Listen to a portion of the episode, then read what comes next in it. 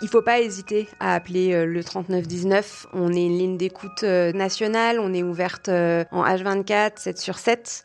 On n'est pas une ligne qui est ouverte uniquement pour les femmes victimes.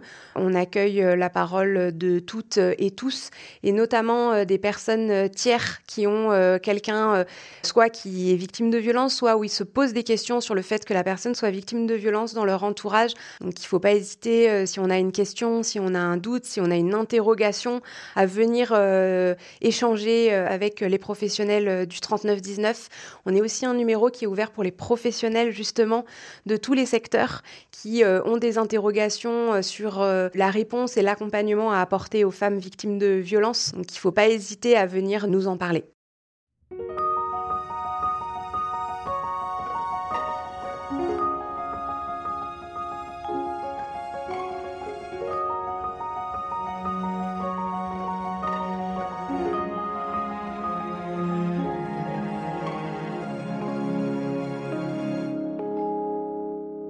Pour la quatrième année consécutive, Blissim soutient la Fédération nationale Solidarité Femmes et c'est l'occasion d'un épisode spécial. Je suis allée à la rencontre d'Aurore Lechat, chef de service de la ligne d'écoute 3919. Ancienne accompagnante de femmes victimes de violences, Aurore consacre sa vie à celles qui ont besoin d'une béquille un temps dans leur vie. Je suis Stéphanie Chermont et vous écoutez Regard, un podcast de Blissim. Cet épisode aborde le sujet des violences faites aux femmes. Assurez-vous de l'écouter dans des conditions adaptées.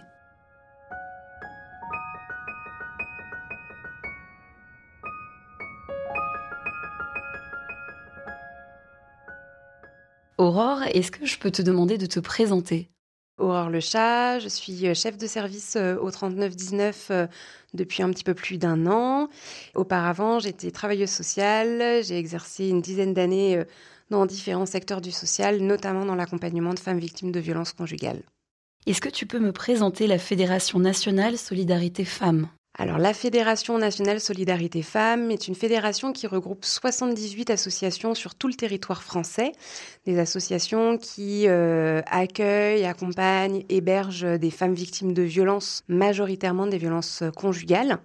Et la FNSF a également différents pôles, le pôle justice, le pôle hébergement-logement, un observatoire, un pôle formation, un pôle animation réseau, un pôle communication et le service 3919, la ligne d'écoute femmes victimes de violences. Mais justement, quel est son but? C'est une ligne d'écoute. L'objectif, c'est euh, réellement d'offrir un espace de parole aux femmes qui euh, appelleraient par rapport à des situations de violence, principalement violence conjugale, mais pas que aux femmes. On accueille aussi la parole des tiers qui auraient dans leur euh, entourage une femme victime de violence ou de professionnels. Le 3919 n'est pas une ligne d'urgence, bien qu'on soit ouverte en H24 7 sur 7. En cas d'urgence, et c'est notre guide vocal le dit au début des appels, il faut absolument faire euh, le 17 ou le 18. Ce mot écoutante, il vient d'où? Au 3919, on fait que de l'écoute. On n'a pas du tout d'autres euh, modes d'intervention euh, auprès du public qui nous contacte. Les personnes qui nous appellent sont anonymes on prend pas d'identité. Et euh, du coup, euh, les écoutantes qui prennent les appels sont anonymes également. Elles vont pas donner elles non plus d'identité. C'est un objectif de pouvoir ouvrir la parole. Ça permet de pouvoir parler plus librement. Et euh, les écoutantes sont anonymes parce que si une personne rappelle, elle va très certainement pas tomber sur la même écoutante au vu des plannings. Et nous, on trouve intéressant qu'elle tombe pas forcément sur la même écoutante parce que même si toutes les écoutantes sont formées, elles viennent toutes de secteurs et de milieux différents. Et du coup, elles vont pas avoir exactement la même écoute. Et on trouve intéressant qu'une personne puisse bénéficier euh, de différents types d'écoute avec différentes professionnelles euh, au bout du fil.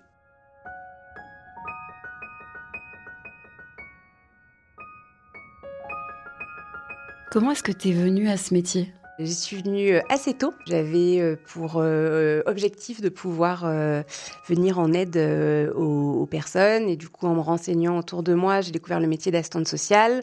donc je me suis formée et j'ai passé mon diplôme.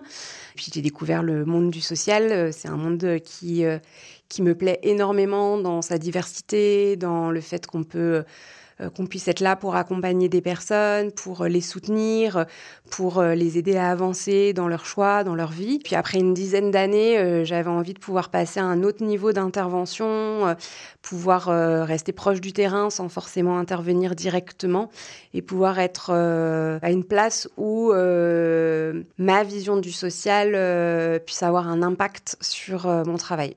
C'est quoi ta vision du social? Pour moi, on vient pas en aide aux personnes. On est plus, euh, on est un soutien aux personnes.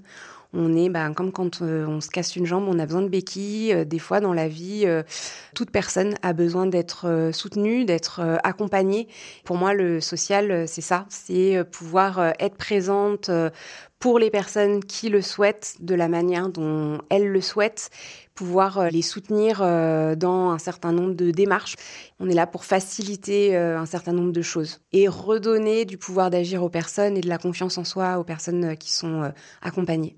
Ici, vous avez un rôle toute dégoûtante. comment accompagner au mieux une personne avec qui vous allez être en contact qu'une seule fois? Mais justement, le fait qu'on ait les personnes potentiellement qu'une seule fois au téléphone, ça permet de euh, partir tout de suite du principe que on va pas tout faire et qu'on pourra pas tout faire, et du coup, ça déleste d'une forme de trop grosse responsabilité on reçoit la parole de la personne à un instant T. Et l'objectif, c'est de pouvoir euh, reposer l'interdit des violences parce que beaucoup de femmes nous appellent avec euh, comme première euh, parole le je suis pas sûre d'être victime de violence, mais je vous appelle parce que j'ai l'impression que ce que je vis dans mon couple, c'est pas normal. Et donc nous, on vient creuser avec elles le fait que ce qu'elles vivent réellement, ce sont des violences et que ces violences sont interdites. Nous, on vient euh, les aider à réfléchir à la situation et à réfléchir aux leviers qu'elles elles peuvent mettre en action pour sortir de cette situation de violence. Les femmes victimes de violences conjugales sont mises dans une situation d'infériorité par leur conjoint. Elles sont rabaissées de manière régulière et du coup, nous, on est là pour leur dire qu'elles sont capables, qu'elles peuvent agir et réfléchir avec elles sur comment elles peuvent agir. Et ça, euh, eh ben, en une fois au téléphone, ça suffit. Vous écoutez ici des témoignages euh, difficiles. Comment est-ce qu'on fait pour prendre du recul? Alors, euh, la fédération euh, est une structure féministe, donc on n'a pas une écoute neutre des violences. Et le fait que, du coup, on soit féministe amène forcément à une implication forte dans la prise des appels on est en sororité avec ces femmes qui nous appellent, on n'est que des femmes qui répondent, on est là pour les écouter, on est là pour euh, les soutenir dans leurs réflexions. La prise de recul, elle dépend un peu de chacune. On va avoir chacune euh, nos moyens de pouvoir euh, passer à autre chose, prendre un temps entre chaque appel, prendre un temps le soir pour décompresser, faire autre chose. L'anonymat peut permettre aussi cette prise de recul. Le fait qu'on ne sait pas qui nous appelle permet aussi de pas hum, ben, on, ne va pas ravoir la personne au téléphone, donc euh, ben, on s'implique totalement dans l'appel parce que euh, on n'est pas sûr que la personne va rappeler et du coup c'est maintenant que un certain nombre de choses vont se passer. Mais après, euh, ça dépend d'elle, de ce qu'elle va faire, de ce qui a été échangé lors de cet appel et pas de nous. Donc ça permet aussi une forme de, protection par rapport à ce qui est entendu au téléphone.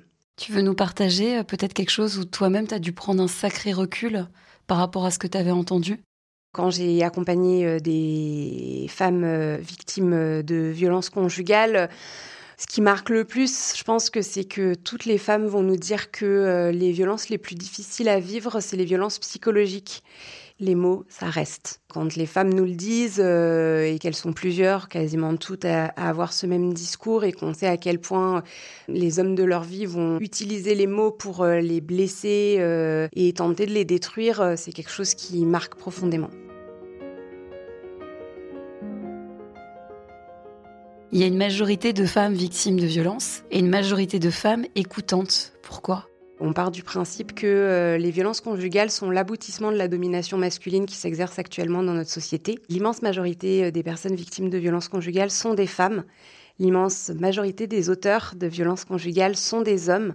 Et donc, euh, on fait en sorte que les personnes qui répondent n'auront pas la voix d'un potentiel agresseur. Est-ce que le fait d'être une femme te permet de mieux comprendre et de mieux écouter les femmes qui appellent aussi? Je pense que oui, le fait d'être une femme joue dans l'écoute On est toutes dans cette société patriarcale on vit toutes d'une certaine manière euh, la violence euh, masculine de cette société. Et du coup, même si on ne vit pas une situation de violence conjugale et qu'on n'a pas forcément vécu euh, de situation de violence conjugale, la domination masculine nous parle, les violences faites aux femmes nous parlent. On se retrouve dans ce lien sororal de femme à femme. Donc tu as aussi travaillé en tant que travailleuse sociale, accompagnante de femmes victimes de violences et sur le long terme. Quelle différence avec le métier d'écoutante? Moi, j'ai fait beaucoup d'accompagnement en centre d'hébergement, donc on hébergeait les femmes victimes et on les accompagnait.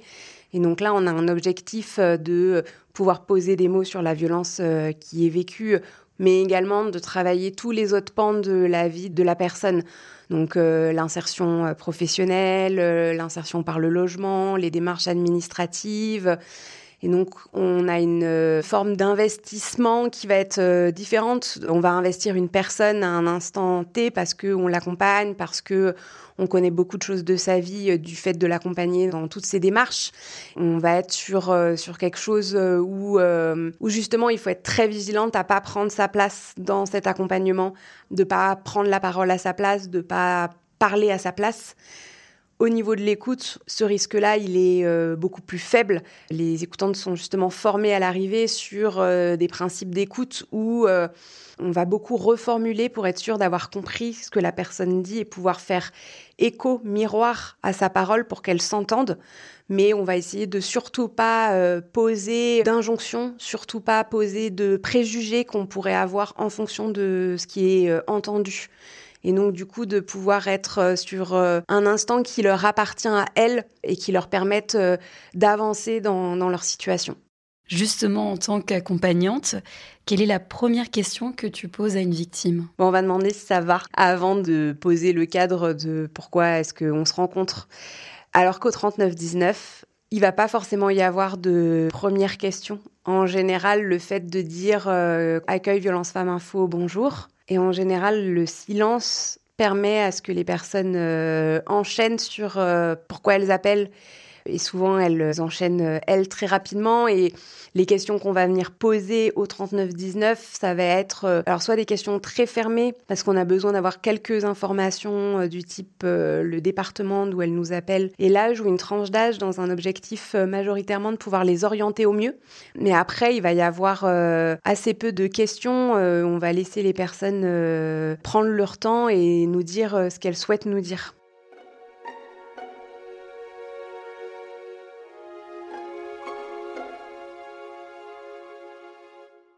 Selon toi, quelles sont les qualités nécessaires pour être une bonne euh, écoutante, euh, accompagnante, en tout cas pour être euh, à ce poste au 39-19 Il faut être capable d'empathie sans se laisser envahir. Il faut être capable d'accueillir la parole, d'écouter justement, d'écouter réellement à savoir être profondément euh, dans l'attention à ce que la personne dit parce que les mots ont de l'importance. Et donc il y a vraiment un moment de vigilance sur ce que la personne dit et potentiellement du coup ce qu'elle ne dit pas. Les temps de silence aussi sont des temps qui sont importants, qu'on va des fois laisser se développer parce qu'ils sont nécessaires. Et puis euh, ben, l'important c'est de pouvoir euh, toujours être du côté de la femme qui nous appelle. Tu en as déjà un petit peu parlé, mais euh, à quel type de violence est-ce que vous avez affaire ici? Comme on est la ligne d'écoute nationale femmes victimes de violences, en vrai, on a toutes les violences. C'est-à-dire euh, au-delà des violences conjugales. On va avoir euh, des appels par rapport à des violences au travail, on va avoir des appels par rapport à des viols hors conjugal, on va avoir des appels sur des mutilations sexuelles, on va avoir vraiment tout type de violence. Et dans ces cas-là, quand c'est hors cadre conjugal, on va réorienter vers nos partenaires le collectif féministe contre le viol, le GAMS, Voix de femmes, qui sont spécialisés dans l'accompagnement euh, de ce type de victimes pour euh, pouvoir euh, s'assurer que les personnes sont aussi accompagnées ou entendues, en tout cas au bon endroit. Sur les violences conjugales, on sait qu'il existe des grands types de violences, à savoir les violences psychologiques, les violences physiques, les violences verbales, les violences sexuelles, les violences économiques et les violences administratives. C'est quoi une violence administrative?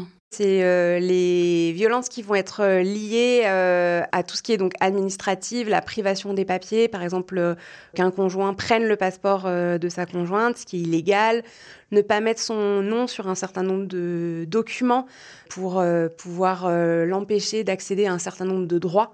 C'est des violences qu'on va très fortement voir sur des personnes euh, qui sont de nationalité étrangère, avec euh, de la menace au titre de séjour, euh, ce genre de choses qui maintiennent la personne sous domination de, de son conjoint.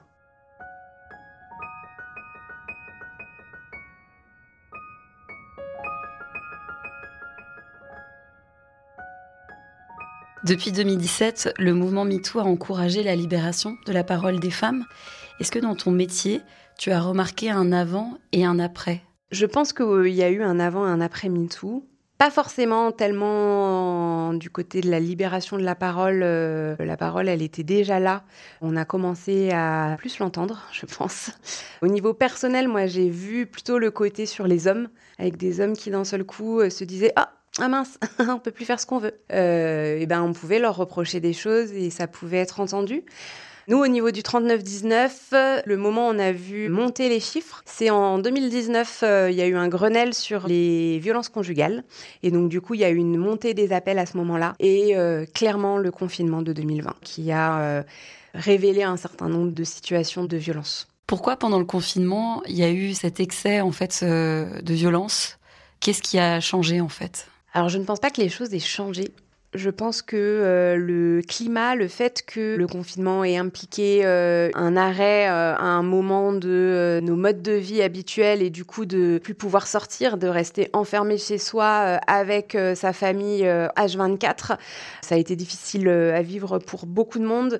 Et dans les couples où il y avait de la violence conjugale déjà à ce moment-là, ça a exacerbé cette violence. Ça a juste fait ressortir ce qui avait en dessous de l'iceberg, euh, le dessous de l'iceberg euh, est ressorti à la surface. En quoi les violences ont-elles une incidence sur le rapport que les femmes entretiennent avec leur corps, même avec leur image? Les violences conjugales, euh, c'est un système où le conjoint va faire en sorte de rabaisser sa conjointe et de pouvoir exercer de la manière la plus totale possible sa domination. Une femme de manière générale, si elle rencontre un homme et que cet homme lui colle une claque au premier rendez-vous, elle va pas continuer la relation. Donc ça commence jamais par une claque au premier rendez-vous. Ça commence par des paroles, ça commence par des insinuations, ça commence par euh, un contrôle qui s'exerce petit à petit, où euh, les femmes euh, vont commencer à se dire qu'effectivement, elles ont bien de la chance d'avoir un conjoint qui est si attentionné envers elles, qui se préoccupe toujours de savoir où elles sont, qui s'intéressent euh, à leurs amis. Euh, et puis, euh, il a raison, c'est vrai que leurs amis, elles le critiquent beaucoup lui, alors qu'il n'y a pas de raison, donc peut-être qu'il faut qu'elle change d'amis. Et puis, petit à petit, on va avoir un isolement qui est mis en place, qui est exercé de la part du conjoint. Et dans le cycle des violences, parce que les violences conjugales, c'est un cycle, c'est un cycle qui s'exerce exactement de la même manière pour toutes les femmes victimes de violences conjugales. C'est-à-dire que on a une phase de tension qui se met en place on a une scène de violence et puis on a une lune de miel. On a un conjoint qui s'excuse, qui dit qu'il est désolé, qu'il n'aurait pas dû crier, qu'il n'aurait pas dû taper dans le meuble, qu'il n'aurait pas dû taper sur madame, qu'il n'aurait pas dû renverser la table, peu importe. Mais que si elle n'avait pas, il n'aurait pas eu à. Et au moment de la lune de miel, on a une inversion de la culpabilité. Et en fait, c'est des femmes qui, parce que c'est dit par un être euh, qu'elles aiment, parce que c'est dit dans une situation où il y a une emprise, vont intégrer le fait que si elles avaient ou si elles n'avaient pas, ils n'auraient pas exercé de violence. Et du coup, elles se mettent dans une situation où elles se portent responsables de la violence de leur conjoint et où elles vont essayer de mettre tout en place pour que la situation de violence ne se reproduise pas, en se disant, ben, si je fais les choses bien, tout comme il faut à tout moment, il n'y aura pas de violences qui s'exerceront à nouveau. Sauf que ça ne marche pas comme ça, il y a toujours quelque chose qui déclenchera une scène de violence. Et donc, elles sont perdantes parce que elles, elles investissent énormément d'énergie pour pouvoir euh, tenir euh, quelque chose qui ne tient pas. Et eux, cette énergie, elles ne la mettent pas du coup dans la sortie euh, du schéma de violence. Et donc le travail, notamment au 39-19, c'est de leur expliquer ce cycle et de leur dire que l'énergie qu'elles mettent là à essayer de faire en sorte que les violences ne se produisent pas, il faut qu'elles la mettent ailleurs parce que elles ne sont pas responsables des violences. C'est monsieur qui en est responsable, c'est monsieur qui décide de les exercer. Et donc, il faut qu'elles se déchargent de cette responsabilité-là pour pouvoir investir leur énergie euh, dans d'autres, euh, dans une sortie justement de cette situation.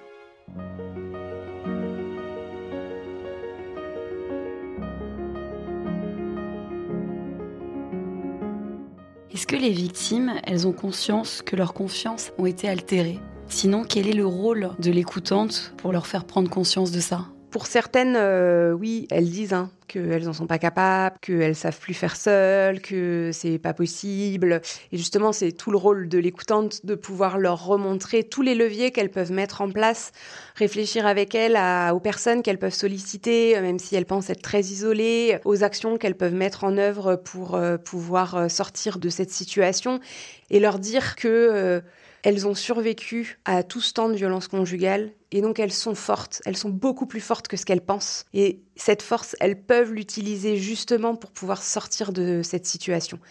Et c'est juste pouvoir euh, faire sortir la voix de monsieur de leur tête et la remplacer par une voix qui est positive et qui les amène à agir. Est-ce que les moyens mis en œuvre pour les aider changent en fonction des types de violences? Normalement non, puisque euh, les violences conjugales euh, sont prises en charge dans leur globalité. Dans la réalité, oui.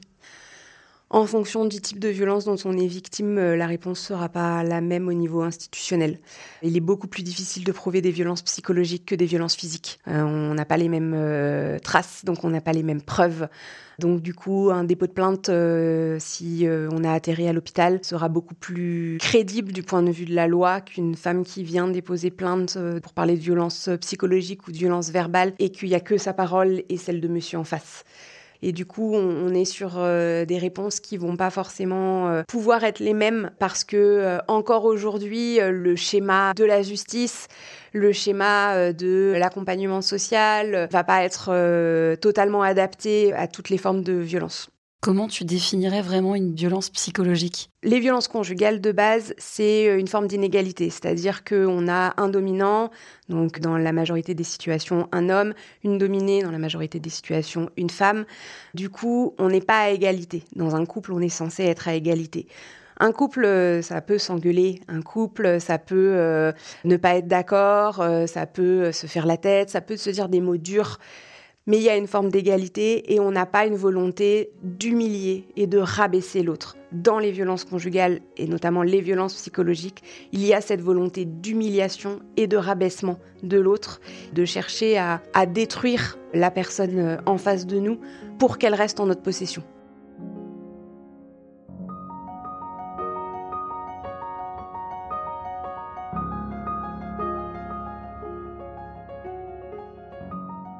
Quand on est victime de violence, en quoi la parole constitue un premier pas vers la libération et peut-être la reprise du contrôle de sa vie? La parole, c'est vraiment l'axe central de la sortie des violences faites aux femmes. Le fait de pouvoir dire qu'on est victime, pouvoir poser des mots sur ce qui est vécu, ça permet la prise de conscience, ça permet de pouvoir euh, se dire et s'entendre dire que c'est pas normal, qu'on n'est pas responsable et qu'on a le droit du coup de vouloir euh, sortir de cette situation. Ça permet de pouvoir euh, aller chercher du soutien, parce que si on ne dit rien, on ne peut pas être entendu, on ne peut pas être soutenu. C'est vraiment l'axe central qui permet de pouvoir sortir de cette situation. Est-ce qu'il arrive de rediriger les victimes vers d'autres professionnels pour les aider à reprendre confiance en elles? De toute manière, euh, au 39-19, comme euh, on ne fait pas d'accompagnement, on réoriente. On réoriente euh, pour qu'elle puisse bénéficier justement d'un accompagnement si elle le souhaite sur du plus long terme. Ça peut être un accompagnement par des professionnels du social, par des professionnels de la justice, par des professionnels de la santé. On a plein d'axes d'orientation en fonction de ce que la personne nous dit, de ce qu'elle souhaite, de ce qu'elle se dit prête à engager. Du coup, nous, on oriente vers des partenaires, vers des personnes où on sait qu'elles seront accompagnées sans être poussées à faire les choses, choses dans le respect de leurs paroles, dans le respect de ce qui va être dit pour elles. Et donc tous nos partenaires accompagnent les femmes dans cette direction-là.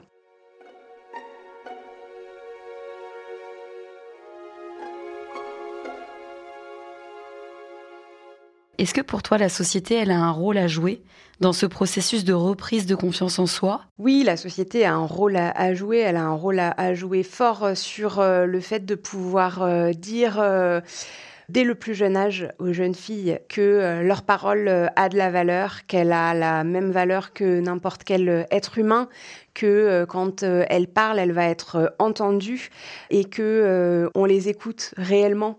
Quand on est persuadé dès notre plus jeune âge qu'on a de la valeur, la confiance en soi est plus difficilement détruite. Quand on nous laisse entendre dès notre plus jeune âge qu'un homme c'est plus fort et que euh, ben, c'est normal que euh, pour montrer son affection, un homme euh, exerce de la violence, de fait c'est plus difficile de faire entendre sa voix.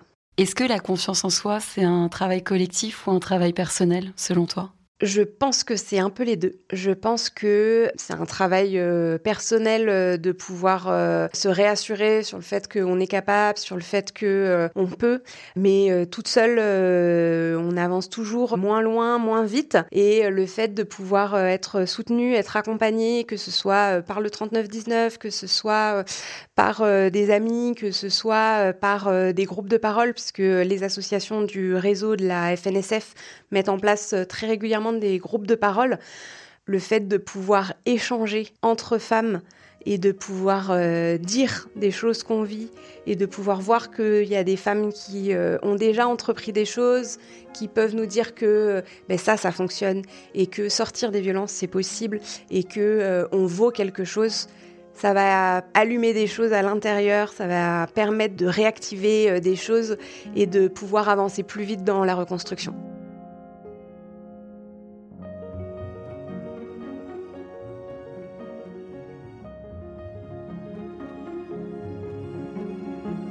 Cet épisode de Regard accueillait Aurore le chat. La ligne d'écoute du 3919 est gratuite, anonyme et ouverte 24 heures sur 24, 7 jours sur 7, pour les victimes mais aussi pour les membres de l'entourage et les professionnels. Regard est un podcast Blissim produit par Louis Créative, l'agence de création de contenu de Louis Média. Je suis Stéphanie Chermont et j'ai tourné cet épisode avec l'aide de Kenza Anis. Louis Jobard en a fait la réalisation et le mix sur une musique de Benjamin Grossman. La production est supervisée par Kenza Elal Hock et Lucille Rousseau-Garcia. C'était le dernier épisode de la saison 3 de Regard et je suis déjà impatiente de retrouver de nouveaux invités toujours plus passionnants. Si cette saison vous a plu, n'hésitez pas à vous abonner et à nous laisser des étoiles et des commentaires. En attendant de prochains épisodes, vous pouvez écouter Regard sur toutes les plateformes et découvrir les dernières tendances beauté dans les coffrets Bissim.